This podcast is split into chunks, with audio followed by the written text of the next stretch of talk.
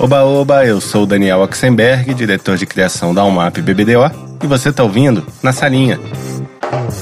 E hoje o papo é com humorista, apresentador, roteirista, influenciador, escritor e o que é mais impressionante, botafoguense, Maurício Meirelles. O Maurício começou sua carreira como redator em agências de publicidade como Lowe, Nova SB e Talent, mas em 2007 migrou de vez para o humor com textos, formatos e muitos shows de stand-up comedy que acabaram levando para a TV, onde ele fez parte da programação de emissoras como Globo, Record, Multishow, Sport TV, Band, do antológico CQC e atualmente Rede TV, com seu mais novo programa, O Foi Mal com três solos de stand-up que foram um mega sucesso, um especial para o Netflix, tendo sido eleito por dois anos consecutivos como o melhor show de stand-up pelo Prêmio Rezadaria de Humor em 2016 e 2017 e como o melhor texto pelo Prêmio do Humor em 2019 e 2020. Hoje o Maurício é uma das figuras mais influentes da comédia nacional, com mais de 8 milhões e meio de seguidores em suas redes sociais. Paralelo a tudo isso, ele ainda resolveu voltar para o mundo das agências, dessa vez fundando a sua própria, a Dromedário. Mas deixa ele mesmo contar essa história, né? Eu e Maurício Meirelles, na salinha. Maurício, cara, obrigado antes de tudo por topar esse papo. E eu sempre começo a entrevista, o papo com as pessoas com a mesma pergunta: Onde você nasceu e o que, que seus pais faziam? Eu nasci no Rio de Janeiro. O meu pai. É muito complicada essa resposta, assim. O que, que seus pais faziam? Porque meus pais fizeram muita coisa. Então, assim, quando eu nasci, o meu pai ele era engenheiro e minha mãe era esposa de um engenheiro, uhum. né? Nasci em 83. Naquela época as coisas eram mais, mais assim, né? Aí quando meu pai, uh, quando, quando eu fiz três anos de idade, meu pai uh, se tornou desempregado e minha mãe se tornou professora. Então eu cresci numa, numa dualidade entre um pai de exatas pra caramba e uma mãe de humanas pra caramba, assim, né? Então foi esse lugar, assim, que me deixou meio doido. Tem um podcast que eu adoro, você deve conhecer também, que é o do Conan O'Brien. Ah, Conan O'Brien Needs a Friend. Eu acho ele o cara mais legal de todos os caras de talk show, é inclusive ah. é a minha referência ele. E eu adoro esse podcast. E aí ele fala que normalmente o cara que vira comediante, né, vira stand-up comedian, não era o palhaço da turma, ele era o mais tímido, o mais inseguro, e de repente descobre que tem esse superpoder, né, de ser engraçado. É o seu caso ou você sempre foi o engraçado da turma, sempre teve essa facilidade? Eu acho que isso daí funciona talvez nos Estados Unidos, porque no Brasil funciona muito pelo lado sexual da coisa. Se eu olhar para você e falar, eu não tô muito bem, eu preciso ter algo. Como o Brasil é movido nessa questão é, é, digamos, sensual, a gente convive com pessoas que malham sete horas por dia e levantam pneus fazendo crossfit, e eu não tenho a capacidade disso, eu falei, eu preciso ter algo para bater um papo, eu preciso tirar sorrisos, eu acho que assim, Questão de sobrevivência é, genética. É, acho que eu precisava ter um filho, sabe, Daniel? Eu falei, como é que eu vou levar alguém para sair comigo e ter um filho? É, eu, eu, acho que a comédia no Brasil, ela é, por exemplo, eu concordo muito com o que o Conan fala, porque você vai ver muito comediante nesse lugar. Eu acho que tem uma diferença também entre comediante e humorista, assim, né? Porque eu acho que o, o, muita gente até não sabe, assim, mas o comediante, ele é um executor de comédia. O humorista não necessariamente. O humorista é um cara que está meio nos bastidores, é um cara. Você é um humorista. Uhum. Você, como publicitário, você às vezes roteiriza uma coisa relacionada ao humor, um cartunista, um humorista. E o humorista não necessariamente é o cara que faz humor de piada, ele pode ser um humorista, um cara que muda o seu humor, né? Um cara que modifica isso. E eu sempre fui esse cara, porque eu acho que no Brasil, eu vim da publicidade também, e eu acho que o Brasil ele veio muito desse lugar da coisa mais sacana, mais engraçada. A publicidade nossa, ela sempre foi muito divertida. É. Eu sempre via os filmes assim do Eugênio Monhallen, que eu adoro, assim, o Peralta, essa galera toda, assim, o Alexandre Machado. Então, eu, moleque, eu, eu, eu sempre a, analisei que, tipo, a forma de fazer comédia é chamar a atenção. Eu acho que esse lugar, eu, eu, eu acho que talvez a comédia no Brasil está tá associado à carência. Uhum. Eu acho que é muito mais do que ser um cara tímido e de repente ele é introspectivo, né? Geralmente o judeu americano, né? Ele é muito uhum. comediante, né? Porque ele tem aquela coisa mais na dele, ele é muito observador e aí ele acaba fazendo comédia. Acho que aqui no Brasil é mais por sobrevivência mesmo. E o que, que levou você para a publicidade? Cara, eu gosto, eu gostava muito de, de música. Vou falar que não tem nada a ver, mas foi o que me levou. Cara, adorava construir prédios, sabe, Daniel? e eu li um guia da, um guia de, de profissões, estava rasgado uma folha. Eu entendi errado. Não, cara, eu gostava muito de música, cara. Eu era assim, fui músico, né? Tocava desde cedo, desde os meus 12 anos, tal, uhum. sempre fui músico. E aí eu fui demovido pela minha família a fazer música. Começa por aí minha história. E ao mesmo tempo, eu sempre gostei de cinema e música. E eu fui demovido da minha família de fazer cinema. sempre com, com um conceito do tipo, puta, isso não vai te levar a lugar nenhum. E aí eu falei, cara, tem um negócio chamado publicidade que tem os dois atrelados e dá dinheiro. É o melhor lugar do mundo, porque tem música, eu posso ser um trilheiro, eu posso ser um jinglezeiro, eu posso fazer o que eu quiser com música, e tem cinema, porque você mexe não com duas horas de filme, mas com 30 segundos. É o começo. Só que se minha mãe reclamasse de algo, eu falava, mas dá dinheiro, mãe, é publicidade. Eu faço cinema para Santander. Aí eu caí nessa, nesse conceito de que poderia dar certo. E aí eu entrei nisso para ser digamos, um cara que pudesse criar roteiro. Eu sempre olhei como roteirista. Curiosamente, entrei na publicidade para ser roteirista mesmo, desde uhum. cedo. Sempre quis aprender roteiro. Eu sempre olhava e falava, mano, eu quero escrever o Cacete Planeta. Eu sempre fui para esse lugar. E a coisa levou a outra, levou a outra e cheguei, voltei para onde eu sempre quis estar, né? Na verdade. É. Você passou seis anos como redator, Foi né? De agência. É. Foi da Lowe, Talent, né? Isso. E da Nova, Nova exatamente, SB, não é isso? Exatamente. Você lembra de algum trabalho seu que deu um orgulhinho, assim, que marcou essa fase da tua vida? Pô, ganhei anuário. Pô, eu tenho um anuário, cara. Era uma empolgação você ter um anuário, né? Você é. tava no anuário. Tem uma campanha minha que foi pro anuário, teve uma outra campanha minha que foi para archive. Eu consegui tudo na Lowe, engraçado. A Talent foi um. A Lowe foi o lugar onde eu entrei e eu era o Zé Cane, né? Aqueles caras que fica fim de semana achando que em um mês você vai ganhar Grand Prix, e aí você vê os trabalhos dos seus colegas e fala, nossa, é isso que ganha leão. Esse é esse babaca de publicidade na Loi. Acho que todo estagiário ele entra meio com essa cabeça do tipo, gente, agora eu cheguei para mudar isso daqui. Não é assim, Mizan. Eu sempre achei que era esse cara. E aí eu, eu, eu, eu, tenho um anuário, cara. Eu acho que é aquele anuário que é. Puta, eu não vou saber, eu acho que é o 20. Não, não sei quais que são os anuários que tem. Mas eu tenho uma, uma publicidade lá no anuário que é do Clio, que eu falo. É bem boba até, mas pô, na, na época para mim foi do caramba, que era meu nome. Meu nome é Rio, meu, meu nome é Clio High Power e eu tô há três semanas sem beber. Era um hum. all-type que eu tinha feito. uma coisinha meio besta. Eu tenho umas campanhas de archive com. Era o Iveco, né? Sim. Uma campanha de Iveco que eu fiz, foi para archive. E é isso. Aí depois na Talent, a nova SB foi. Vamos lá, a Loi foi o lugar onde eu entrei com uma cabeça mais de caramba, eu sou criativo e vou salvar o mundo. A Nova SB foi o lugar onde já entrei com depressão, do tipo, puta, vou ficar fazendo anúncio de prefeitura e o menino com a bola embaixo do braço falando futuro, essas porra.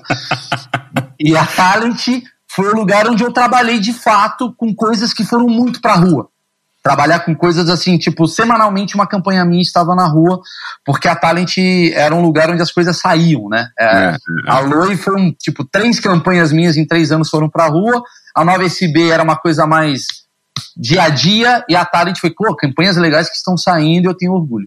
A publicidade é uma profissão que exige uma certa dose de obsessão, né? Você precisa estar tá mergulhado naquilo, estu estudar, curtir, enfim.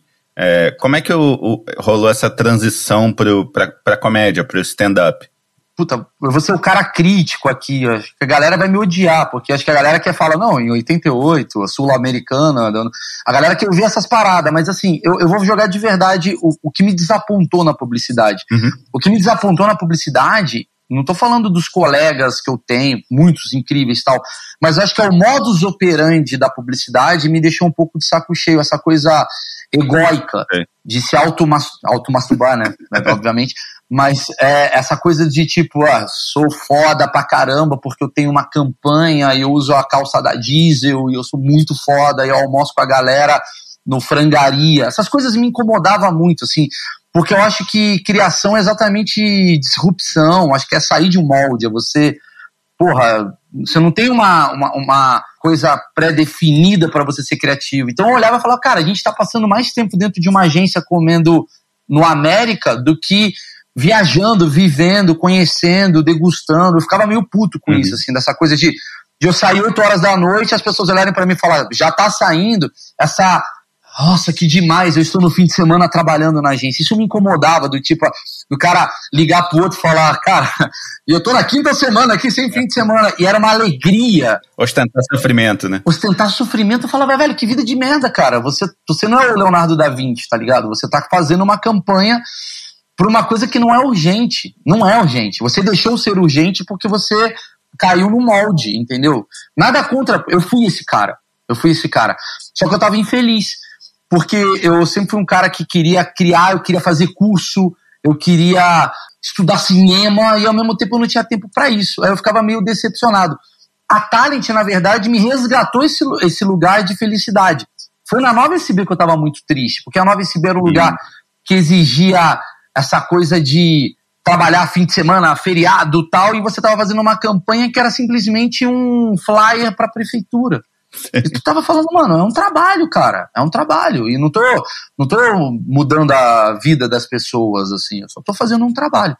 E eu já tava meio de saco cheio. E aí o que que acontece? Eu nunca quis entrar no stand-up, mas eu quis de alguma maneira é, desopilar. Sei. Eu tava estressado, fazendo. Eu tava, pensa assim, a minha vida era campanha de caixa, Petrobras. Era, era muito duro esse trabalho. É diferente de você fazer uma campanha de leis, sei lá, Ruffles, que é uma coisa mais divertida eu tinha uma decepção comigo como publicitário, porque eu não estava fazendo essas campanhas legais, e eu falava, mano, eu preciso expressar minha criatividade de alguma maneira. Aí eu criei um blog. Hum. E esse meu blog eu falava crônicas, eu gostava muito de Mário Prata, Veríssimo, essa galera mais, mais assim, que todo mundo gosta tal, eu gostava muito, eu falava, cara, eu não estou usando isso. Aí eu começava a escrever, fazer minhas piadas tal, e aí a coisa começou a viralizar lá meio pouquinho, mas viralizava. Meu texto chegava em uma pessoa, alguns colegas de mercado mandavam o texto para mim, chegou para mim seu texto e tal. E aí o IG me contratou para escrever semanalmente para eles. Era a coluna do Carioca, que eu sou carioca, tal, na época eu era o carioca das agências. Uhum.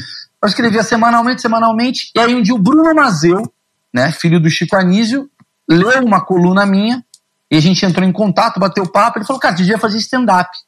Eu falei, porra, legal. Falei, como é que é isso? Ele falou, dá uma olhada, tal, tá tendo uma cena, tava começando a cena de stand-up, era 2017, 2016, 2017. Eu tava na, na Nova SB, aí eu me, eu, eu, me lembro que eu peguei o telefone do Danilo Gentili, que tava num site dele, liguei para ele e falei, velho, eu queria fazer stand-up. Falou, velho, vem aí, faz um dia. eu nem sabia. Aí eu peguei um texto meu de crônica que eu tinha feito no blog, falei, ah, vou fazer um texto que eu tinha feito sobre Uh, eu lembro até hoje, era um texto sobre as dicas sexuais da revista é, Cláudia, né, que tinha 100 dicas de sexo. Fala, porra, 100 dicas, precisa de uma só, 100. Eu tava na, né, 100 dicas de sexo oral. Fala, caraca, é, é um texto mais, mais descontraído e tal. Eu fiz, foi muito bom. Primeira vez que eu fiz, assim. Obviamente eu vejo o texto hoje, era bem ruim. Mas foi legal para mim na época, era o Open Mic, né, primeira vez que eu tava uhum. testando. Aí piscou, né? Eu falei, cara, isso é legal. Aí eu tava decepcionado trabalhando na Nova SB, mas eu tava fazendo show. E aí passou um mês, a Talent me chamou para trabalhar com eles. Então eu fui pra Talent, já começando no stand-up e ao mesmo tempo feliz, porque a Talent era um lugar que eu sempre almejei trabalhar. E eu fiquei lá uns dois anos na Talent meio me enganando, entendeu? Entendi, entendi. Você lembra qual foi a primeira piada que você fez de stand-up? Lembro. Que fez você se tocar assim, porra, eu sou bom nisso? Então, aí que tá. A minha primeira piada foi. Eu acho que não foi nem pela piada, mas foi pela forma como eu fiz a piada. Ela me deu uma parada que eu olhei e falei assim, cara, pensa assim, Daniel, eu não sou do teatro. Uhum. Eu não era, né? Agora já sou, mas eu não era do teatro, eu não era o cara. Eu nunca tinha me envolvido com o público. E eu me lembro que Uh, no dia da minha apresentação eu fiquei muito nervoso. E aí eu tomei quatro doses, não, três doses de caipirinha sequenciais, assim, plau, plau, plau. Deve ser apavorante, né? Apavorante. Só que eu me lembro que assim que eu entrei no palco, eu fiquei sóbrio. Tamanha era a minha adrenalina. eu tava muito nervoso. E eu fiz a piada mais clichê hoje de stand-up. A gente ouve essa piada, a gente até se sacaneia, porque todo mundo foi para essa piada. Só que eu, eu, chego à conclusão que, que comédia, assim como qualquer coisa, é meio baseado na tua energia. É bizarro. É, é, é, é física quântica, pode falar o que for. Mas tem uma coisa meio do tipo de conexão. As pessoas, não adianta você dar uma boa piada e se você não está conectado com a plateia. Não adianta você dar uma péssima piada. Você vai entender. E eu subi muito nervoso. E eu falei uma coisa muito óbvia, muito ruim, que era, ah, porra, tô muito nervoso em estar aqui, é de verdade. Acabei de tomar três caipirinhas e. Eu falei, fui sincero, fui genuíno. E já tô sóbrio de novo, eu tô me sentindo como se fosse a minha primeira vez sexual, porque eu também bebi três doses de caipirinha e minha primeira vez também foi uma merda. Se bem que meu tio adorou. Eu fiz essa piada. Boba, tal, não sei o quê. Mas a galera viu tanta verdade na minha forma de falar, tirando a parte do tio, é, que a galera olhou e aí eu tive um aplauso. Foi a minha primeira piada e ela teve um aplauso. E eu percebi que a, a, galera riu não foi do meu, da minha construção, mas foi da minha genuidade, assim, eu tava muito sincero. E a galera viu do tipo assim, ah, tadinho, ele tá fudido, ele tá com medo. E no final eu dei um soco, uhum. né? Porque parece que eu tava me desculpando com a plateia. E dali eu olhei e falei, cara, se eu for de verdade aqui em cima, talvez seja uma bela forma de eu poder soltar as coisas que nem eu acredito. Aí dali eu falei, puta, quero fazer isso da vida. E assim como na publicidade, você quando entra no mundo da, da comédia, né, do, do humor, imagino que você começa a dissecar e analisar o trabalho de todo mundo, todos os comediantes do mundo, né, que você você admira. Sim. Queria saber quem são as suas referências. Vamos lá. Primeira coisa que eu preciso falar, que eu acho que é importante como ex-publicitário. Ex não, porque eu ainda tenho minha. Fiz a minha agência e tal, mas ex-publicitário de agência do mainstream, digamos assim. Uhum. A publicidade, ela me deu uma vantagem em relação aos meus colegas. Por quê? Os meus colegas, todos eles, eles eram, na época, eles eram atores. Tirando o Danilo Gentili, que era um cara que resolveu subir no palco e contar piada, e eu era muito próximo dele nessa questão de não sou ator, não fiz o Terça Insana, não vim do lugar da, da dramaturgia da Globo. Eu era um cara, uhum. um cara, né? Mas eu era um cara que tinha uma bagagem de anos de publicidade, de fazer 100 títulos para provar três. Você sabe, a, é, é, a, a, gente cria um músculo. Por isso que a publicidade para mim ela foi fundamental, porque eu criei um músculo de publicidade, de fazer 10 filmes em uma hora, que você tem que é. fazer, porque tem que aprovar e tal, aquela coisa maluca e tal. Então eu era um cara que me, eu, eu me tornei um diferencial na comédia, porque toda semana eu vinha com um texto diferente. Porque para mim era bizarro você fazer o mesmo texto, sendo que, cara, eu ia pra agência e fazia. Acabava o job era outro. Acabava o job era outro. Uhum. Não tem o mesmo texto. Então eu me foquei muito em comediante que fazia isso. Uhum. Que era o cara que se olhava uma semana tinha um texto, outra semana tinha outro texto. Quem eram esses caras?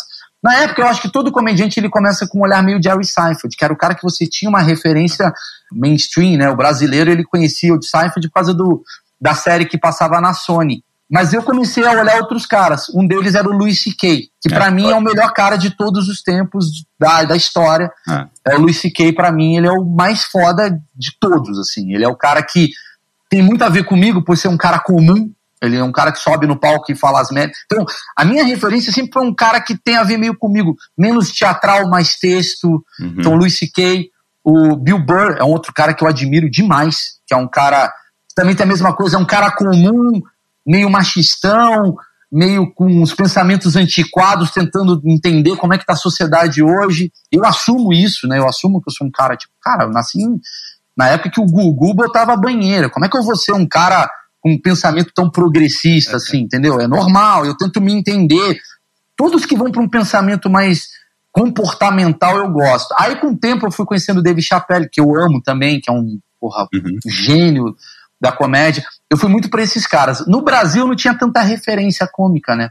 Mas eu sempre fui um cara que gostou muito do Costinha. Eu sempre gostei muito de caras, Golias, amava o Golias. Eu sempre gostei muito de gente de verdade, assim, que, que é o cara ali, não um cara afetado enquanto artista, mas um cara que é um cara que faz merda. Tem aquele livro, o Outliers, que fala Sim. que qualquer pessoa precisa, para atingir a excelência, precisa de 10 mil horas de prática, né? No mínimo. Onde é que foram essas suas 10 mil horas de prática? Você foi rodando clubes? Já existia um cenário de stand-up em São Paulo? Pô, cara, eu vou dizer para você que eu não tenho essas 10 mil horas. Eu vou te falar porque, porque eu acho que eu não tenho a excelência ainda. Eu vou te explicar mais ainda, cara. Porque assim, eu acho que dentro de uma bolha você atinge uma excelência rápido. Por quê? Uhum. Porque você, quando eu comecei, tinha 15 comediantes de stand-up no Brasil. Hoje tem 7 mil.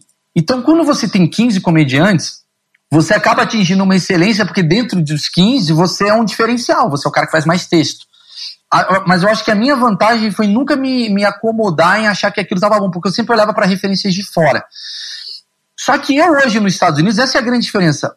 Nos Estados Unidos tem, tão, tem tanta gente ruim quanto no Brasil fazendo comédia, tem tanta gente boa no Brasil faz, como no Brasil fazendo comédia, mas ainda não tem aqui no Brasil um, um, cara de excelência, como tem nos Estados Unidos. Porque lá os caras fazem comédia há 40, 50 anos. Então, é, então o cara acorda, Daniel, acreditando que ele pode ser comediante. Entendi. Ele nasceu acreditando que ele pode ser ah. comediante. Eu, até os 22 anos de idade, eu nem sabia que eu poderia ser comediante. Então a minha bagagem, ela vem com outro registro. Vai surgir esse cara com essa excelência talvez daqui a 10 anos que é um cara que pegou eu como referência, pegou o Porchat como referência. Então, ele já nasceu vendo isso, entendeu? Ele já foi ah. criando o músculo dele. Mas, mesmo assim, foi. Uh, eu, eu vim da publicidade, eu acho que isso me deu uma bagagem absurda de critério, de sair da caixa. Eu acho que a publicidade me ensinou a sair da caixa, do tipo, não vai pro caminho óbvio, porra, já pensaram, isso já tem. É, é, a publicidade me ensinou a nunca puta, se o cara fez de uma maneira, tentar fazer da mesma, com um jeitinho diferente, publicitário odeia. Né? Sempre tem aquela coisa, ah, eu já vi essa ideia em 88, no anuário da Bélgica. Eu vejo uma piada parecida com a minha em qualquer lugar do mundo, eu já perco tesão, já mato, vou para outra. Isso então me ajudou muito. E fazer. Clube demais, teatro demais. Você começa a entender as diferenças de público. Teatro é uma coisa mais cênica, clube é uma coisa mais texto, mais conexão. Então, eu acho que esses foram os lugares assim que me trouxeram experiência, não excelência. Você falou legal que eu, eu vejo nesses, tanto no, no, Comedians in Cars, Getting Coffee lá do Seinfeld, quanto no, no Conan O'Brien também, que ele fala com muito, muito comediante. Todos eles, a maioria deles fala que ouvia os discos, né, LP do Bill Cosby, do, sei lá, dos caras antigões. Então eles cresceram, igual ouvia Xuxa, eles ouviam esses caras. Né? Exatamente. A gente chegou a ter o Ari Toledo, mas o Ari Toledo ele é piada, ele não é. Por isso que eu falo assim, ainda, uma, ainda é uma, uma, uma, uma parada muito complicada aqui fazer comédia no Brasil, stand-up no caso, porque as pessoas ainda têm a impressão que stand-up é o Ari Toledo. Então quando o cara me vê e vê eu contando uma coisa da minha vida, um cara de 60 anos ele não acha graça.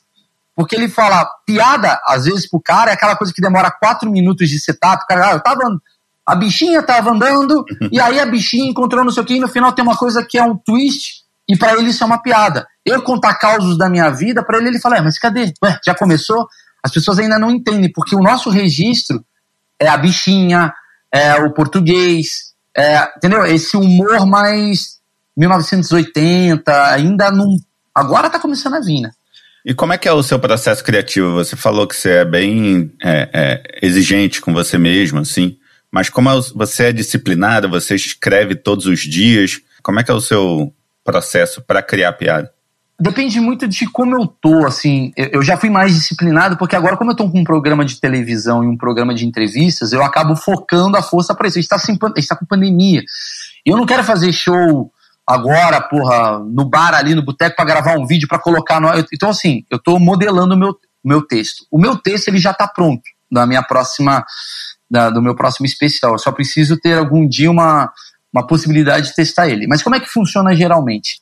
Eu sempre escrevo, pelo menos umas quatro vezes por semana, assim, de escrever baseado em escrever texto de stand-up. Então, geralmente, eu tenho um bloco de notas aqui no meu celular que ele tem uma cacetada de premissa. O meu tipo de humor. Ah, tá, vou mostrar aqui, ó. Tá aqui, ó. Estava até escrevendo uma coisa agora. Tá aqui, ó. Isso daqui é, é a quantidade de premissas que eu tenho. Essas premissas, elas surgem de acordo com a minha vivência. Isso não funciona muito no podcast, mas tudo bem. Mostrar, ah, é. mostrar o seu. eu vou falar, pessoal, eu mostrei pro Daniel meu bloco de notas. é, o meu bloco de notas, ele é baseado em assim, cara, eu tô andando, e aí eu tô batendo um papo com a minha esposa, todo dia eu tenho um insight. Acho que todo mundo é capaz de ter um insight também se você tiver a sua cabeça aberta para isso. Antes de ser publicitário, eu falava minhas groselhas, o que, que acontecia? Eram groselhas.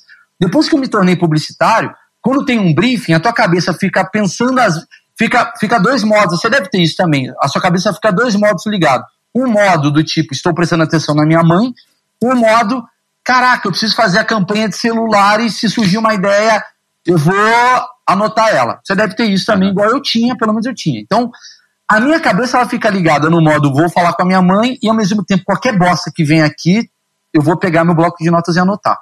Então eu vivo meu, minha vida e eu vou escrevendo premissas do tipo, putz, ah, pô, fui tomar a vacina da gripe com a minha mulher e ela foi lá e eu percebi que sempre quando você vai tomar uma vacina, a pessoa inventa uma porrada de desculpas para não tomar a vacina. Uhum. Pum, anoto.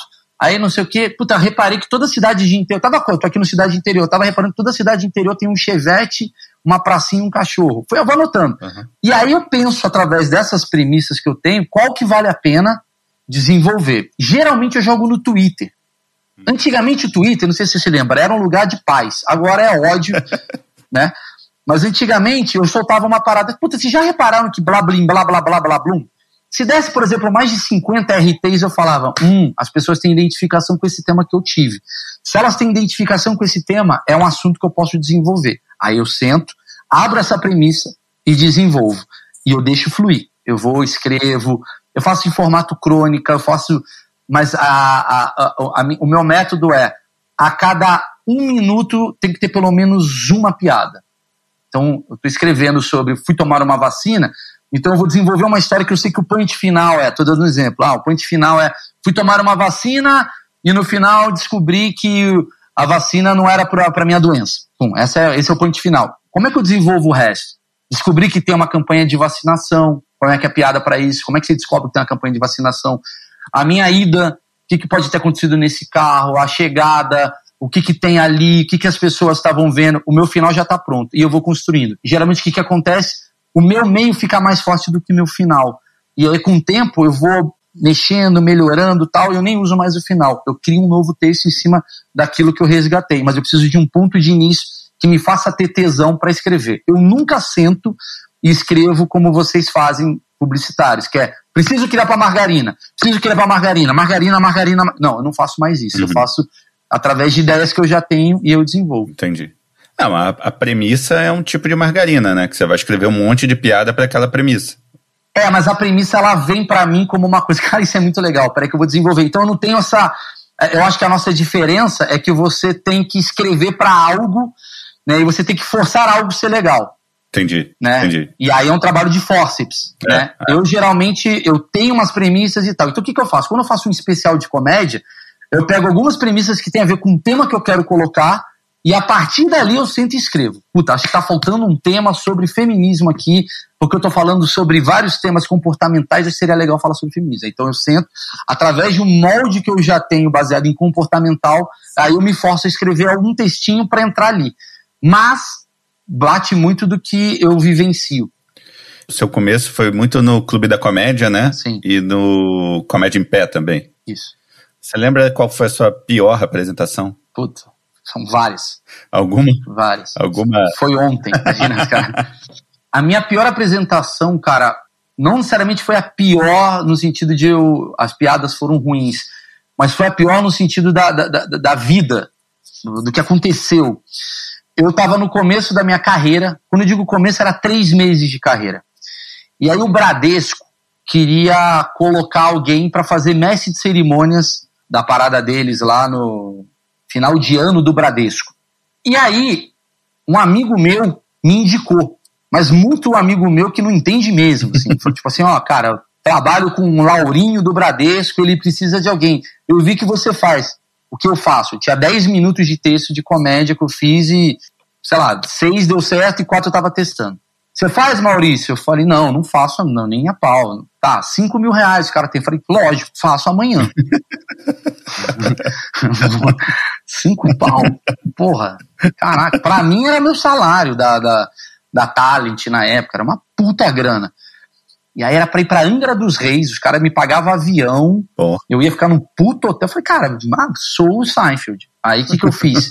Levei o meu super texto de seis minutos de stand-up e escrevi mais 15 para testar no dia. E aí, com vocês, Maurício Meirelles, eu subo. E aí, foi ali que eu entendi algumas coisas que hoje eu nunca mais erro. Um, vou explicar para vocês que estão ouvindo. Você nunca pode fazer stand-up enquanto as pessoas estão jantando. Hum. E geralmente, evento, o cara fala: ah, na hora do jantar a gente vai colocar um stand-up. Só que ninguém vai rir com purê na boca. Ninguém vai rir. ninguém vai rir enquanto o cara tá pegando petit gâteau em pé, sabe assim? São, são códigos e dicas que são fundamentais, cara. Pra, não, não adianta, cara. Tem, tem uma estrutura básica para a risada acontecer. Eu subi no palco e a galera tava meio jantando e eu pedi pra galera sentar. Eu comecei errado já. Nossa. Eu basicamente falei, vocês estão o dia inteiro aí, né? Não falei isso, mas basicamente foi essa a intenção pros caras, assim, que é tipo, vocês estão aí o dia inteiro trabalhando sem parar e não aguenta mais trabalhar, estão morrendo de fome, para de comer e senta para ouvir um cara que tem três meses de stand-up contar umas histórias de merda. O cara ficou puto, todo mundo meio sentou, meio. Já comecei muito errado. Aí eu comecei a contar minhas piadas lá da revista A Cláudia, que não tem nada a ver com aquela situação. Aí, porque assim, você vai entendendo que a comédia, mais uma vez eu falo, é conexão. Você tem que bater um assunto que o cara ó. Se eu entrar falando, pô, tô muito feliz de estar aqui, banco, caraca, vocês trabalham com o banco, tô puto que o meu banco tá no vermelho e tal. O cara vai entrando na sua conexão. Quando vê, eu fiz o show, o cara, caralho, ri pra caramba e nem percebi que começou. Mas comecei a contar do nada. Gente, vocês já repararam que a revista Cláudia, esse cara, o quê? Esse cara pararam, me tirou do jantar pra falar da revista Cláudia. Um bando de cara. Sabe assim, esse cara nem erra, é muito errado, fiz muito errado. E aí eu sei que eu fiz a primeira piada, não entrou, a segunda piada não entrou, e aí começou a cair uma gota de suor, sabe aquela gota de suor que sai da sua nuca e cai no toba? Sabe aquela, vai direto, que dá um puta cagaço. Eu, puta merda, desesperado, meio com medo. Aí eu lembro que veio uma folha para mim, falando assim: você já pode encerrar a sua apresentação, vai ficar 30 minutos. Ali era seis. Tava, eu Caraca. falei, caraca, falei seis minutos. E aí o cara falou, muito obrigado, Maurício Meirelles! E a galera não aplaudiu. Nossa. E aquilo ficou marcado para mim. Eu falei, eu não posso fazer isso da minha vida. Aí eu desci, fiquei muito mal, sem olhar para ninguém. Eu achei que as pessoas queriam bater em mim. Peguei o, avião e já voltei para São Paulo, assim, mas assim, nunca mais eu faço stand-up na minha vida. Eu deveria ter ouvido aquele dia. eu, eu, vi uma. Tem aquele livro do, do Steve Martin, né? Que ele, ele construiu um personagem para poder fazer um stand-up, né? Foi tudo muito pensado, muito racional, né? Sim. De acordo com o contexto dos Estados Unidos, ele explica isso bem. Você tem essa preocupação de. É o que você falou, né? Tem alguns comediantes que comentam mais sobre atualidades, outros são mais políticos, aí outros fazem mais observações do dia a dia, tipo Seinfeld, e outros são muito pessoais, que é o que você falou, que é mais o seu caso. Tem alguma. Às vezes você pensa numa piada que você fala, puta, essa piada é boa, mas não é para mim. Não muito, sim. Porque acho que se a piada é boa e eu ri da piada, ela é para mim. Uhum. Tem coisas que eu não rio. E eu não faço. Né? Por exemplo, até me perguntam toda hora qual o limite do humor. Eu falo, cara, o humor não tem limite algum, mas eu tenho. Uhum. Entendeu? Eu tenho. Sei lá, se perdeu a sua mãe, Daniel, eu não vou chegar fazendo piada com a sua mãe. Porque ué, o humor não tem limites deixa eu, eu, eu, deveria fazer, mas eu não tenho, não tenho, não tenho vontade. Eu não quero fazer algo que vai te magoar. Mas eu acho que mais do que personagem, essas coisas assim, eu, eu sempre penso que assim, eu sou um cara comum que faz comédia, uhum. baseada nas coisas que eu, que eu observo, que eu vivencio, que eu acredito. Eu tenho uma questão com o meu legado. É um termo muito forte, porque eu não sou porra nenhuma, mas é o meu legado no sentido de o que, que eu posso trazer de novo. Então acho que eu sou o cara que tenta sempre trazer inovação para a comédia. Tanto que eu criei o webbullying, que é um negócio que não existia. Né? Fazer uma comédia baseada com um Facebook aberto. Você pode gostar, pode não gostar, mas é uma forma diferente de fazer humor. Eu acho que uhum. veio do publicidade, do publicitário. E como conceito meu, eu acho que eu escolhi a iconoclastia, né? Que é. Eu, eu acho que uma das maiores referências que eu tive na minha vida é o South Park. Uhum. South Park para mim é muito foda. E South Park ele brinca muito com a iconoclastia. Vou explicar aqui que eu vejo como iconoclastia, que é bater no que é algo saco. Uhum. Tudo que é muito foda, para mim você tem que humanizar. Então para mim a minha comédia, ela é uma comédia de humanização. Então se a Juliette do BBB virou uma pessoa muito imensa, eu acho que está na hora de eu sacanear um pouco a Juliette, porque senão ela vai ficar acima do que ela acredita ser E eu acredito que ela não é nada além do que uma pessoa que está só ganhando dinheiro agora e daqui a pouco ela vai falhar. Uhum. O Bolsonaro é um ícone. Então, porrada no Bolsonaro. Ah, o Lula é um outro ícone. Porrada no Lula.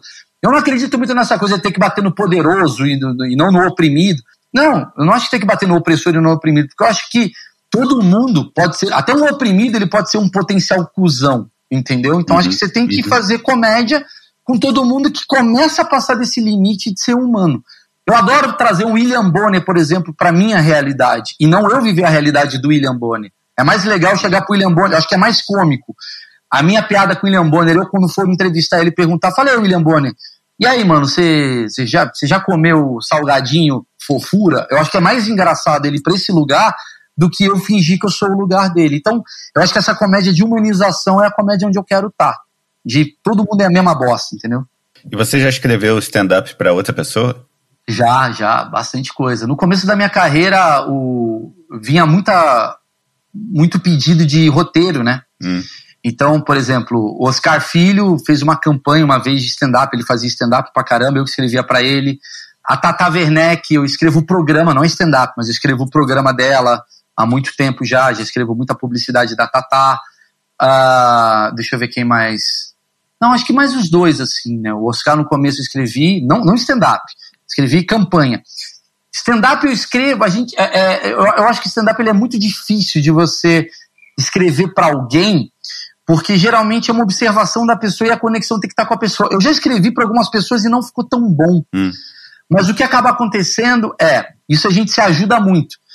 Você vai lá, Daniel, sobe no palco, conta você, você vai e conta a tua história na UMAP. Aí você conta uma parada eu falo, Daniel, sabe o que você podia falar? Naquela hora que você fala aquilo, aquilo, aquilo, tu podia meter puta, uma observação sobre isso, aquilo, aquilo. Tu ia falar, puta, é um prisma que eu não tinha visto. Aí eu, Entendi. eu te dou um gatilho que você desenvolve através da sua premissa. Isso a gente se ajuda bastante.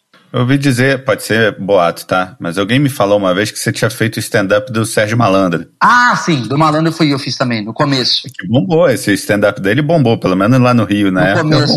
Na verdade, não foi nem que eu escrevi. Ele trouxe as histórias dele, né? E eu meio que ajudei ele a, a, a organizar o stand-up do, do Sérgio e, e desenvolver, tipo, algumas outras coisas. Por quê? Qual era o problema do Sérgio no começo? O Sérgio Malandro, para mim, ele é o Sérgio Malandro. Então a gente viu o Sérgio Malandro sendo o cara do SBT, fazendo a porta dos desesperados tal. Então, para mim, antes dele ser um, um o Sérgio que compra carro, ele para mim é o cara que usa aquele boné com um pirocóptero, entendeu? então ele tinha um problema, na minha opinião, que ele começava o stand-up dele meio que falando sobre, pô, foi na balada, falou, pô, ninguém quer saber você na balada, você tem que primeiro criar quebrar essa coisa do tipo, caralho, o Sérgio Malandro tá na minha frente, eu quero saber se ele comeu a Xuxa, eu quero saber se ele. As histórias dele são mais interessantes do que uhum. as observações dele sobre o cotidiano. Então eu meio que dei uma dirigida nele, assim, para onde começar, para onde ir, o que, que ele deve melhorar ali, tirar aqui, põe esse texto, melhora. E ele é muito bom. E aí ele fez o show dele e a coisa foi. Bom, a sua carreira foi para outro patamar quando você entrou para a TV, né? Claro, ganhou um alcance nacional com Legendários e depois com CQC. Sim. Foi fácil sair dos palcos para ir para frente de uma câmera? Não, porque você não está lidando com a. Por isso que eu falo, a... é preocupante o que estão fazendo com a Juliette, com o Gil, com não sei o quê, porque você está acostumado com uma vida padronizada tua. É igual você, Daniel. Você é o cara que está acostumado a fazer suas campanhas tal.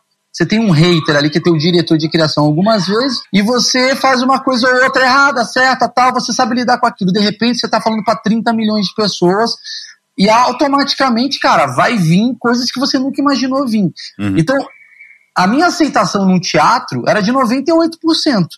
Eu tô lá no teatro, falando as minhas groselhas. Se 2% das pessoas não gostassem de mim, era cinco pessoas, uhum. sei lá. Agora, quando você vai para uma escala de Brasil, você está no CQC, que é o programa mais hypado do momento, cara, 1% de pessoas que não gostam de você é pelo menos 30 mil pessoas que te odeiam.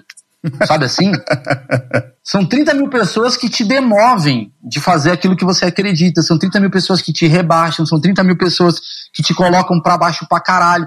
Eu não tô falando, ah, mas você não é iconoclasta? Sim, mas uma coisa é você fazer piada com você, brincar, fazer humor, humanizar a minha possível babaquice. Outra coisa é humilhação, é te destruir, tentar te fazer desistir daquilo que você acredita. Então, eu acho que no começo, ainda mais que eu entrei no CQC numa época que o Rafinha tinha acabado de sair por uma polêmica, o Danilo estava fora, as pessoas automaticamente me compararam. Então, eu tomei muita porrada no começo. Só que hoje eu tô, porra, calcificado total aí para fazer qualquer coisa. Verdade. E no CQC, principalmente, você fez algumas entrevistas antológicas, né? Com um artista, com um político. Qual foi a mais difícil para você e qual que te deu mais orgulho? Talvez seja a mesma. Cara, eu acho que a mais difícil é inglês, assim, e ao mesmo tempo é que me dá mais orgulho. Eu vou te falar por quê. Eu nunca. É, é muito curioso isso, como, como. Vou falar um negócio agora meio coaching, mas eu acho que é muito. é muito impressionante como o que você quer você atinge, velho. Eu, eu acredito realmente, Daniel, que você e eu e qualquer pessoa que esteja escutando a gente esteja exatamente no lugar onde ela quis estar. Se você não tá melhor ou você tá pior, não sei o quê, é porque você quer isso. Você uhum. se você quer estar tá melhor, você vai estar tá melhor. Porque você vai se forçar a estar tá melhor. O meu inglês era muito ruim quando eu entrei no CQC. E aí um dia me ligaram e falaram: Mal, você entrevista. Você é, topa ir pro Oscar fazer uma entrevista? Aí eu dei um migué. Falei, puta, calma, eu ainda tô no começo do inglês, eu não tinha começado. O Oscar era em março e me deram essa oportunidade em dezembro. Só que eu falei, topo, vai, vambora, topo. E aí eu contratei um, um professor e eu fiquei de janeiro, fevereiro e março, janeiro a março, todo dia, oito horas. Era minhas férias. Caramba. Me ensinando tal. É. para fazer essa entrevista. Caiu essa viagem. Eu não fui mais pro Oscar. Mas eu falei, cara, eu vou manter esse cara comigo. Porque ele me deu uma base. Vai que tem uma outra oportunidade. Aí me chamaram para entrevistar o Roger Federer, né, o tenista. Uhum. E eu fui. Primeira vez que eu fui falar com alguém em inglês, assim, né? Eu nunca tinha falado com alguém em inglês, ainda mais o Federer. Então foi muito difícil, porque eu me lembro que eu estava no Central Park, né? Eu fui para os Estados Unidos entrevistar ele lá em Nova York. E eu me lembro que eu estava no Central Park, a entrevista era 11 da manhã, eu acordei 8 da manhã para ficar treinando todas as possíveis respostas do cara e todas as minhas perguntas para eu não ficar lendo num papel. Uhum. E era uma entrevista de 10 minutos, então era 10 minutos de perguntas em inglês numa sequência que eu coloquei na minha cabeça. Então eu ficava no Central Park andando para lá e para cá pensando, ah, hello, I'm very happy to. Andando para lá, parecia um maluco. A galera achava que era um psicopata. Aí eu cheguei lá com o Federer, fiz a entrevista e ela ficou muito boa. Ela foi até elogiada. Tal. Obviamente ela não foi uma puta entrevista, mas ela foi boa. Foi uma entrevista legal. E aquilo para mim me deu um puto orgulho. E aí passa, sei lá, cinco anos, ano, retras... ano passado, né? Um mês antes da pandemia, eu fiz meu primeiro show na Broadway, cara, em inglês, para americano. Que foda. É, tem tudo a ver, tá ligado? Como você faz as paradas acontecerem, assim. Então, eu, e é uma dificuldade do cacete. Falar com Adam Sandler, é, com meu inglês de bosta, falar com Will Smith. Então, acho que essas foram as principais, eu acho. É, e você teve um negócio de. Pô, quando você entrevista essas celebridades, tipo que você falou, Roger Federer, Adam Sandler, Will Smith, Normalmente eles estão no meio de uma maratona, ou dando uma coletiva, ou numa maratona de imprensa. Os caras não estão afim de puta, perder tempo ouvindo piadinhos. Os caras querem fazer o trabalho, né? Exatamente. E você tinha que dar uma quebrada nessa, nessa formalidade, nessa pressa deles e fazer eles entrarem na brincadeira. Você tinha algum truque para isso? Alguma, algum jeito de quebrar esse gelo? Conexão, velho. Não tem outra, bicho. Eu chegava, por exemplo, sempre quando tinha uma entrevista assim com um cara, eu, eu vou explicar como é que funciona assim. É, Chama-se junket, né? É você é, o cara fica dentro de uma sala, você já deve ter visto, é aquela sala que tem um pôster atrás, assim, do, do é. filme dele. Fica uma câmera em mim e uma câmera nele. E aí você tem de 5 a 7 minutos para fazer essa entrevista. E duas das perguntas tem que ser necessariamente sobre o filme. Então eu entrava e geralmente eu jogava. Aí é um segredo que eu tô contando para você. Como eu tinha de 5 a 7 minutos, eu fazia um migué, porque eu aprendi que a câmera já está gravando desde o tempo todo. Você entrou na sala, a câmera já está gravando. Então eu falava, até eu sentar, Entendi. tá rolando. Eu posso já começar a entrevista enquanto eu não sento. Entendi. O cara falar, valendo. Quando é que eu percebi isso? A primeira entrevista que eu fiz, quando eu fui ver o cartão, ele gravou, eu chegando, eu cumprimentando o cara, eu dando um alô, o cara me falando as instruções. Eu falei, não, isso daqui é tempo perdido, eu posso fazer isso acontecer. Então, geralmente, eu sempre entrava com uma sacada. Sei lá, eu geralmente entrava me humilhando, sei lá, por exemplo, chegava, por exemplo, tá o Will Smith ali. A do Smith é icônica, né?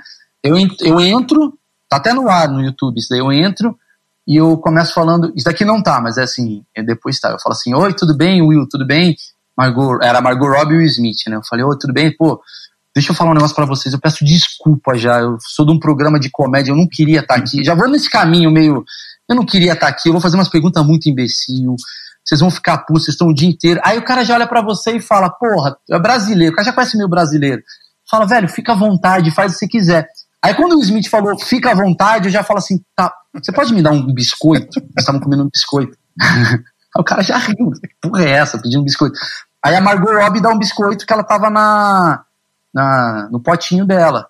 Aí eu falo, não, não, não, eu quero o seu, que você tá comendo. aí, ela, aí ela fala, você quer que eu lamba antes? Eu falo, por favor, lambe pra mim. Ela lambda. Já ganhei, entendeu? Então, acho que o começo você tem que ser mais conexão.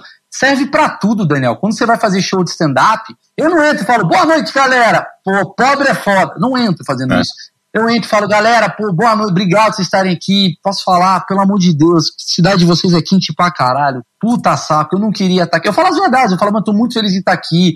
Problema de ter vindo pra cá, que esse teatro é, puta, é feio pra caralho. Você vai entrando num jeito, cara, que o cara vai olhando e falando, porra, velho, ele é normal. E aí a pessoa vai se abrindo, e quando você vê, você tá fazendo o que você quer, entendeu? É essa a minha tática. Do Adam Sandler ficou muito boa também, do Pedra, Papel Tesoura ali, do... Vocês fizeram uma competição de pedra, papel e tesoura e você ganhou todas, né? Ganhei de 11 a 0 dele. E eu não tinha a fórmula, eu falei que eu tinha. Então ele ficou muito impressionado, ele queria muito saber. E aí tem uma história maravilhosa com ele, que eu ganho dele de 11 a 0 na entrevista, e à noite, não, eu ganhei de 7 a 0 dele na entrevista. Aí à noite, estava na festa lá da Sony, eu olho para trás, tem alguém me cutucando, né? Eu olho para trás, tá ele e o Sacha Baron Cohen. aí ele fala, vai, joga com ele. Aí eu jogo, né, e ganho. Ele fala, esse maluco sabe um segredo dos brasileiros e tal.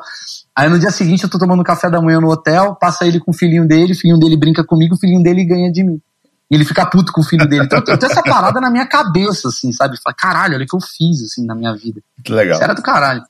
E além do alcance nacional que o CQC te deu, o que, que a experiência na TV trouxe para você depois que você saiu do CQC? Eu acho que a experiência que a TV te dá é uma experiência que falta para muito publicitário, hum. que é saia da bolha.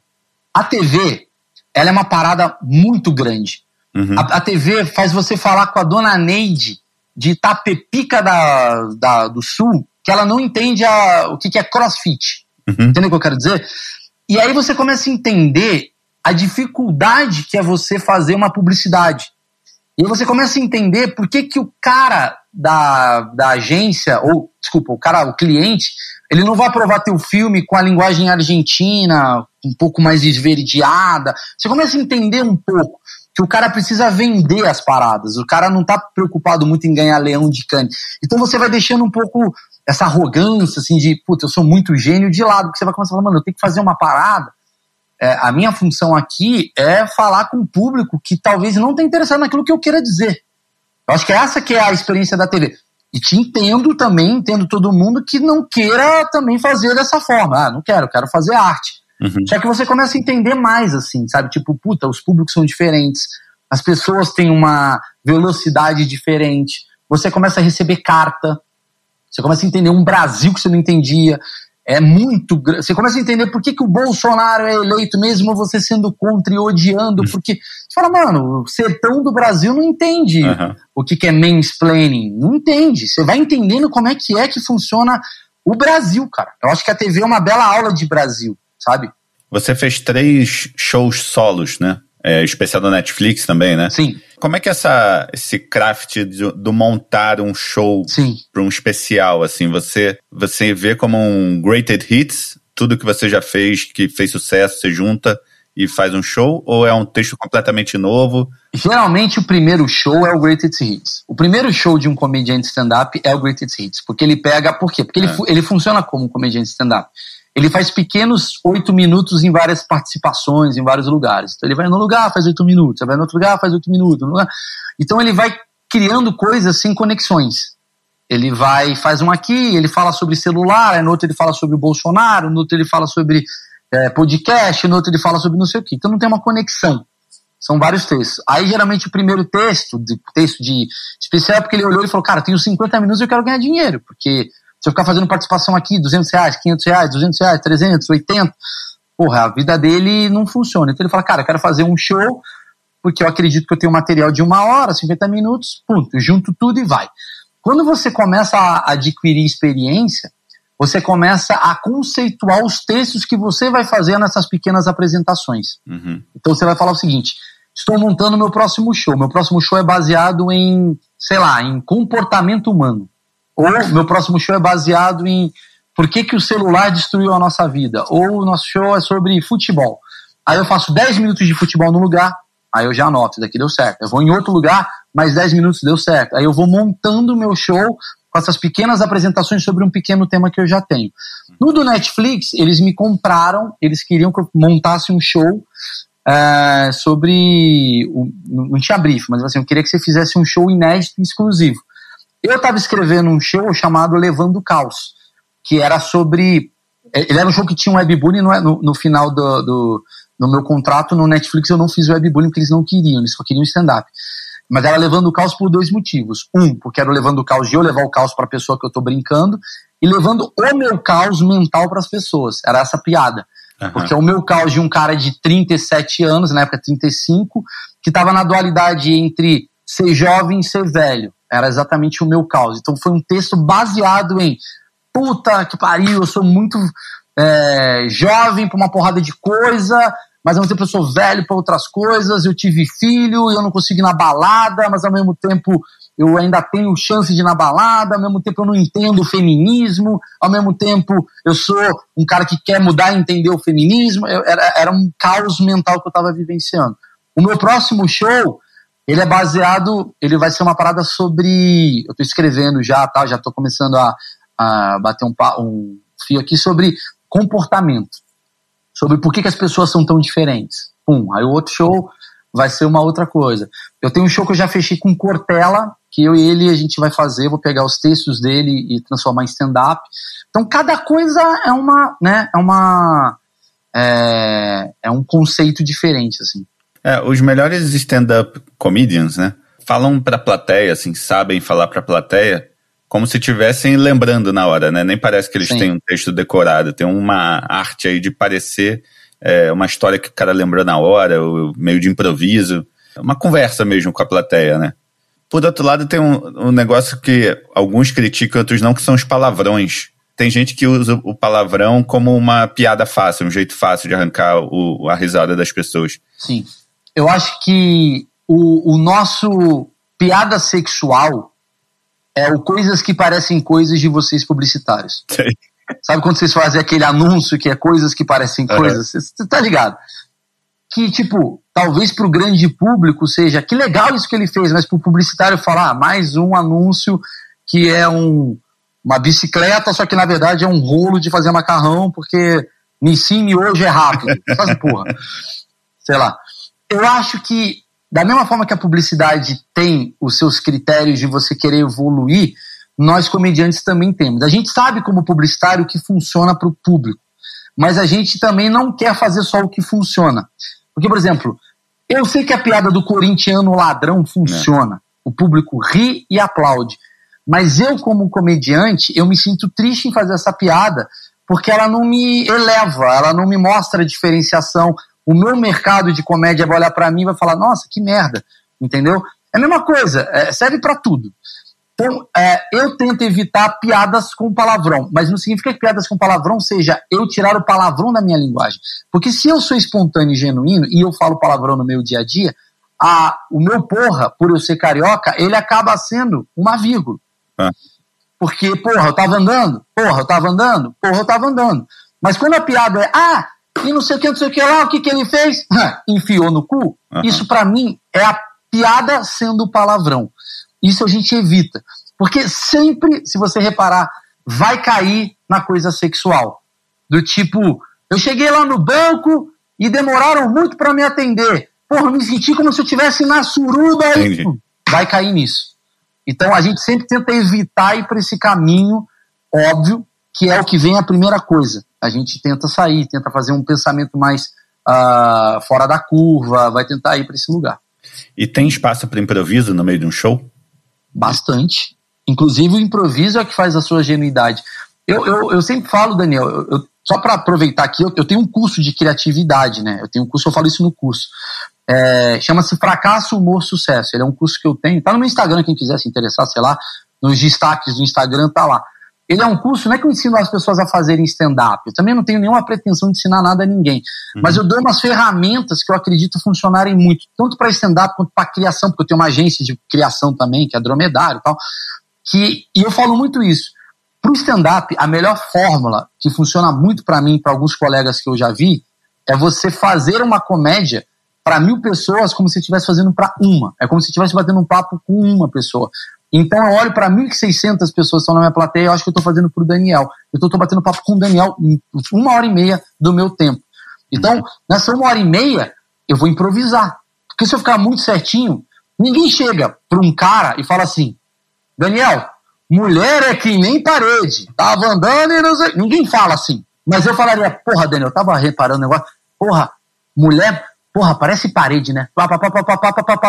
Então você tem de uma forma de você colocar a sua conexão, mais uma vez falando, baseada na sua genuidade. E nisso, o cara não ri. E tu fala, porra, vocês não estão rindo, né?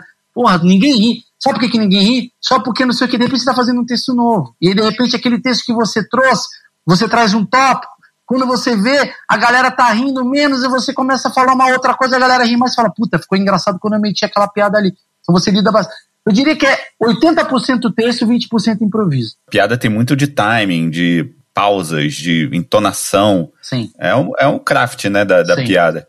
Você ensaia muito ou testa variações em diferentes shows para ver o que, que cola melhor? Geralmente, o que, que eu faço? Primeiro, eu, eu vomito. Né? Pego a porra do papel e vomito. Escrevo tudo que eu acho bom e tudo que eu acho ruim. Põe. Aí eu dou uma analisada. E aí, é uma merda ser amigo de comediante. Eu vou contar por quê. Porque a gente, sem você perceber, a gente vai estar tá fazendo um texto de stand-up e você vai estar tá achando que a gente está falando normal com você. Uhum. Do nada você vai estar. Tá, tá com a minha mulher já sabe. Minha mulher é a pior pessoa do mundo para isso. Ela fala, você está testando, né? Sabe quando você está no carro, aí você fala assim, amor, já reparou que sempre quando você está no seu. Você está falando um texto. Se a tua mulher ri, tu fala, puta, golaço, esse texto já é bom. Você já fez um teste. Por isso que eu falo, eu, eu acredito que a, a, a comédia é do micro para o macro. Primeiro você gosta, depois você chega em alguém não falando, olha o meu texto, porque olha o meu texto, você fala, olha a piada que tá chegando aí. É você chega e conta assim, porra, falando em banana, você tem, aí você testa seu texto. Se a tua mulher ri, se outra pessoa ri, você já começa a saber o que, que é bom e deixar meio anotado na tua cabeça, e o que é ruim, você começa a repensar ele para você tentar refazer. E aí você faz um texto, faz, puta, você começa a falar mais. Quando você começa a falar, você começa a conversar consigo próprio. E você melhora aqui, muda aqui, melhora aqui, muda aqui. E aí você vai para o final, que é o público. E no público você muda geralmente 50% daquilo que você escreveu.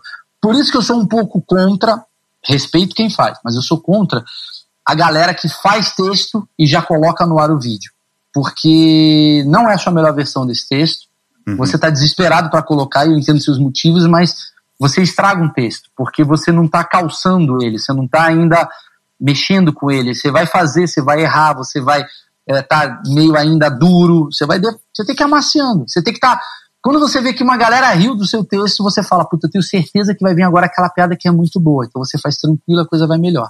Como você falou agora, você tem, você deu a volta, né? Você come, saiu de agência, fez stand-up, foi pra TV, voltou pra agência. Agora a sua própria a dromedário. Sim. O que que te deu vontade de ter, de ter a sua própria agência? Eu sei que não é uma agência de publicidade tradicional, mas conta por que que veio essa vontade de ter a sua agência. Cara, porque eu nunca quis. Para fazer a galera trabalhar fim de semana. Exatamente. Hoje eu contrato os meus chefes daquela época só para eles. é muito bom isso, isso é muito bom. O nome da agência é Low ao contrário, né? Eu fodo, cara. Aí eu. É, eu, eu, na verdade, o que, que eu fiz, cara? Eu nunca fui pretencioso de ser o comediante mais engraçado do Brasil, porque eu não tenho nem condição, cara. Porque é uma galera O cara que é engraçado, ele é muito naturalmente engraçado. É o cara que viveu do teatro, viveu da, da sei lá, o cara trabalhou na Globo 30 anos. Eu não vou competir com esse claro. cara. Mas eu tenho, eu tenho uma bagagem que essa galera às vezes não tem, que é esse lado criativo que eu aprendi a ser. Né? Uh, eu entrei na publicidade querendo ser criativo, tinha minha criatividade, obviamente, como todo mundo que entra na publicidade tem a sua criatividade, mas ela foi muito estimulada com os meus colegas, diretores de criação, com leituras, de ler o, o Criação Sem Pistolão até porra, os livros do Morhalen, o do Peralta, eu li muita coisa de publicidade. Eu realmente entrei de cabeça nisso. Então eu criei ferramentas que o meu mercado não tem. E isso me trouxe vantagem. Por quê? Porque na hora H, eu estou desse lado e você está desse lado, mas você precisa de alguém para fazer uma campanha. É mais fácil me pegar do que pegar um cara que não vai entender que ele precisa vender uma marca, que ele precisa fazer os gatilhos certos, fazer entender que tem um cliente por trás. Porque o cara que às vezes é só comediante, é só artista, ele quer fazer o bagulho dele e se tá ruim ele não tenta ajudar, ele é, vai e foda-se. E da mesma forma também o publicitário também é um cara que não sabe entender o, o criativo, o, quer dizer, o artista, e fala, não, tem que fazer desse jeito que eu sei como é que funciona. Uh, Cane não vai, te, vai me premiar se você não falar essa palavra X. Então eu estava meio no meio do caminho. Eu falei, cara, eu não só sou um cara que está como arte aqui, fazendo a parada, como eu sou um cara que também que cria bastante. Eu ajudei muita campanha que eu participei. Uhum. A dar ideia. E os caras sempre me olharam e falavam, pô, Maurício ele pode ajudar a fazer as coisas. E aí, quando eu entrei no CQC, poucas pessoas sabem disso, mas o CQC não é um cara que cria e mandava a pauta. Quem cria era o repórter, uhum. a, a pauta. A pauta, quer dizer, a pauta vem e quem cria a matéria é a gente. Então eu que criava as minhas matérias. Então eu aprendi a fazer muito formato muito formato. Fui criando formato, ideia, sacada, formato, formato, formato. E aí, com o tempo, a Tata Werneck, por exemplo, me contratou. Pô, mal, faz umas paradas para mim. Eu queria o formato para ela. Aí, com o tempo, a Floresta, que é uma produtora, ah, vamos fazer um formato mal, ajuda aqui. Aí a outra vai e me contrata. Aí a Floresta formata, a outra. Eu fui fazendo coisas que eu falei, cara, eu posso fazer a minha própria empresa. Uhum. E aí eu abri a Dromedário, que é uma empresa que está entre o publicitário, agência, quer dizer, o cliente, e o artista para criar soluções ou ideias que vêm daqui, minha, que eu falo, cara, dá para conectar a Kéfera com, sei lá, Santander. Já falei três vezes, mano. Pum, junto os dois. Porque eu sei que a Kéfera vai gostar e o Santander vai gostar. E uma outra coisa que também é, quem está criando hoje canal de YouTube, quem tem competência hoje para criar não sei o quê. Eu tava vendo lá atrás já isso, assim, tava falando, porra, a galera com o tempo não vai querer mais fazer a campanha tradicional de 30 segundos, porque tá morrendo. É. Né? O, o, a TV, não que tá morrendo, mas tá virando uma rádio premium. A galera tá aqui na internet. Pô, será que não dá pra fazer um programa de TV pela Renault? Vou criar um programa de TV. Então comecei a criar algumas coisas. Aí a Anitta me chamou para criar o programa dela, eu criei o programa da Anitta. O Lady Night eu já escrevo há muito tempo. Aí eu tô começando a escrever agora conteúdo para influenciador que tem, sei lá, 20 milhões. A Aline Riscada agora está com a gente, então a gente escreve e cria os conteúdos dela, cria o conteúdo da Carol Portalupe, cria o conteúdo de algumas marcas que querem fazer publicidade. Aí a coisa vai indo, cara. Quando você vê, você tá na publicidade de novo, só que numa publicidade de 2021, uhum. entendeu? E eu, eu amo fazer isso, porque eu escolho o seu trabalho fim de semana. cara, hoje em dia você tem a Dromedário, o canal do YouTube, o podcast, os shows. De vez em quando ainda placa umas campanhas publicitárias. E, é... o programa da Rede TV. o programa da Rede TV. É, e participação em cinema, escambau. Como é que você ainda consegue parar para criar? Como é que você organiza o seu tempo? Porque eu sou feliz, velho. Eu juro por Deus, Daniel. Eu juro por Deus. Eu acho que isso mexe bastante. Quando eu tinha muito tempo, na época da, sei lá, do, e olha, eu vou falar, eu fui muito feliz na publicidade, mas teve uns dois anos ali que eu tava muito triste. E eu acho que a felicidade, ela é antagônica à criação, cara. Quer dizer, a, a tristeza é antagônica à criação. Você precisa estar tá bem, você precisa estar tá bem resolvido, bem feliz, porque, tipo, as coisas, elas. Você se, você se estimula, né? Você tá afim de fazer. Criação é uma parada muito. Você tá bem, né? Você tem que estar, tá, porra, focado, acreditando em você. Se você não acredita em você, como é que você vai ser disruptivo. Você não vai conseguir ser. Como é que você vai falar, galera, confie em mim se você mesmo não confia?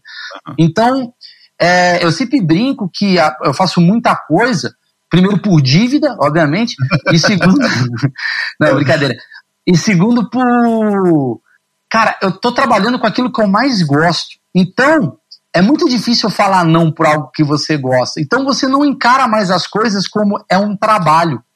Obviamente é um trabalho, tem uma necessidade, tem que entregar. Mas você cria na, na situação. Então, por exemplo, eu tenho a campanha para gravar. Eu estou gravando na campanha no estúdio. O que está acontecendo no estúdio? Tem um bombeiro lá no estúdio que é um puta cara engraçado. Então eu sinto com ele e bato papo na hora do intervalo. Eu tô comendo com ele no almoço e de repente ele fala que, porra, bombeiro come mulher pra caralho. E isso já vira um quadro pro meu. Foi assim que surgiu. Isso vira um quadro pro meu programa, que é Os Segredos da Profissão. Que eu falo, puta, e se eu botasse vários caras, tipo bombeiro, é, piloto de avião, sem aparecer o rosto, contando os segredos mais bizarros que eles já vivenciaram? Pum, é um quadro. Aí eu tô, sei lá, conversando aqui com você, fazendo um podcast, fazendo um podcast tal, aí eu começo a reparar a tua sala. E nisso começa a ter um texto aqui agora falando, cara, já reparou que agora com home office, a gente fica sabendo tudo que passa na vida da pessoa através dessa porra. Você não pode mentir mais pra pessoa. Você não pode falar, não, puta, cara, eu preciso de um aumento. Você fala, você não precisa de aumento, você tem um quadro do Romero Brito. Você tá muito rico. Sabe assim? Já surgiu uma piada. Você vai, então você vai, a vida vai te trazendo coisas. Você vai meio que. Então eu tô, sei lá, tudo vira uma piada. Eu tô trabalhando demais, então minha mulher tá puta comigo. Então, de repente vira um texto, de repente eu quero criar um show novo. O importante, Daniel, para a criação, e aí eu dou um recado para os meus amigos aí, é converse mais com as pessoas. Bate mais papo. Bate mais papo. Saia da bolha. O Achismos, que é um projeto que eu faço, né, que tá todo mundo falando tal, nada mais é do que uma forma de eu ganhar dinheiro fazendo aquilo que eu mais amo, que é encontrar uma hora na minha semana para ouvir uma pessoa diferente da minha bolha. Uhum. Então, quando eu levo, por exemplo, só para explicar o que é o achismo, toda semana eu entrevisto alguém diferente da minha bolha. Então, eu entrevisto uma russa para entender como é que é a Rússia, entrevisto uh, um delegado, na outra semana eu entrevisto uma indiana, na outra semana eu entrevisto um ufólogo. No fundo, no fundo, cara, tá saindo texto pra caralho ali, porque eu tô falando com um ufólogo, eu tô hum. começando a descobrir que, como é que é a vida desse cara, coisa que eu nem imaginava. Aí dá três minutos, acabou a entrevista, eu já tô com sete textos novos em cima de ufólogo, que amanhã eu vou subir num palco e falei, mano, conversei com um fólogo, ele me falou isso, isso, isso. Você já sabia que papapá, piada, piada, piada, piada, piada. Você tá trazendo coisa nova. Então é isso. Sai da bolha, cara. É, ah, eu tenho meu duplo, eu tenho, pô, do caralho teu dupla. Cria contra dupla de vez em quando. Vai surgir mais ideia legal. Eu acho que se conectar com pessoa. É, puta, eu, ah, eu só vou no bar de jazz. Mano, vai num de samba um dia, mano. Vai vir ideia pra caralho. E é por isso que eu me estressei com a publicidade. Que eu tava sempre vivendo no mesmo lugar, almoçar no Ritz, sabe? Todo mundo comendo a mesma comida, todo mundo falando de Cane como se Cane fosse a única coisa foda, ninguém ia para Indonésia, a galera só ia para Cane, só ia para almoçar na galeteria, encontrar os mesmos publicitários para se masturbar das mesmas ideias. Eu falo, mano, isso é contraproducente com aquilo que a gente faz. Uhum. Vai encontrar um pagodeiro, mano. Você precisa encontrar um pagodeiro para bater papo. Entendeu? Aí isso que eu ficava meio noiado. Bom, só queria deixar registrado que eu não tenho um quadro do Romero Brito. É, deixar claro isso. deixar claro. Ou seja, ele precisa de aumento. Exatamente. Cara, o que, que falta você fazer? O que, que você tem vontade de fazer e ainda não fez? Cara, é o meu. Eu tenho algum. Eu tenho alguns longas escritos, né? Eu escrevi hum. alguns longas e eu queria emplacá-los.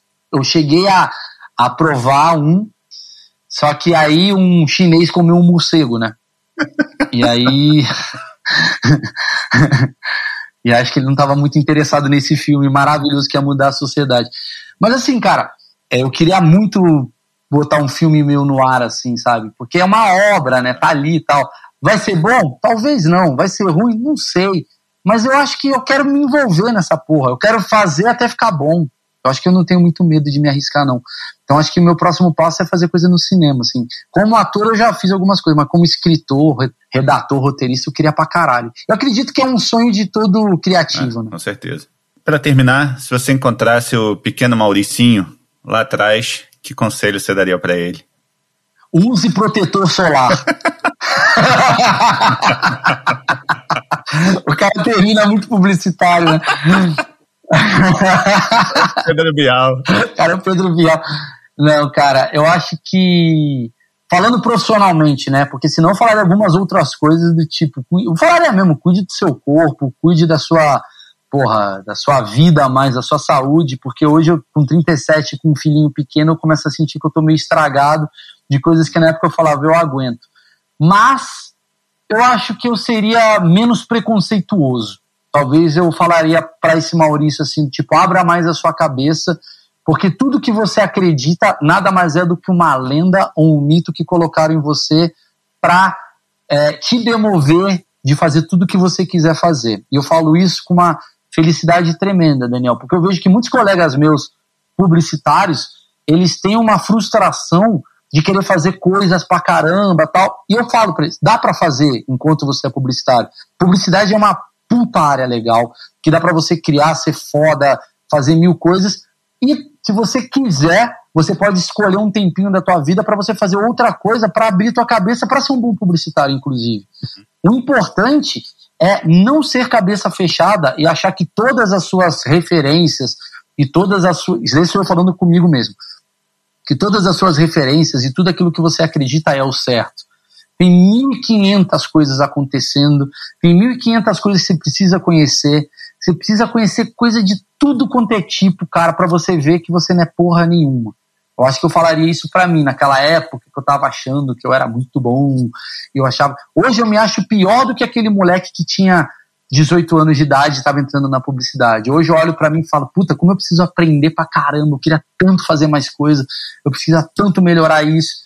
Né, eu comprei uma Masterclass, eu tava falando de cinema, cara, eu comprei uma Masterclass que eu recomendo para todo mundo que tem a Honda Rhymes ensinando coisa, tem. É, é, é uma... bem foda. Porra, é foda, cara. E aí ali eu sou um menino aprendendo. Falei, eu não sei escrever filme, eu vou aprender. Então, aprenda, vai atrás. Ah, você fez um leão em cane com sua peça ao type, foda-se, isso não é porra nenhuma. Faz mais coisa. Porque se você gosta de criar, você gosta de criar tudo, não gosta de criar só anúncio, entendeu? Cara, sensacional.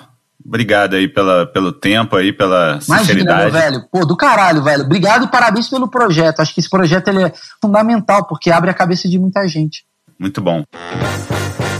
Fique papo. muito obrigado ao Maurício, a todo o pessoal da Pante Áudio, como sempre, e a Carol aqui em casa, sempre domando os pequenos. E se você curtiu, compartilhe com os amigos, avalie, decoração, estrelinha, o que você quiser. E se não curtiu, ouve de novo. É sempre bom ter uma segunda opinião. Valeu, até o próximo. Zagzinho.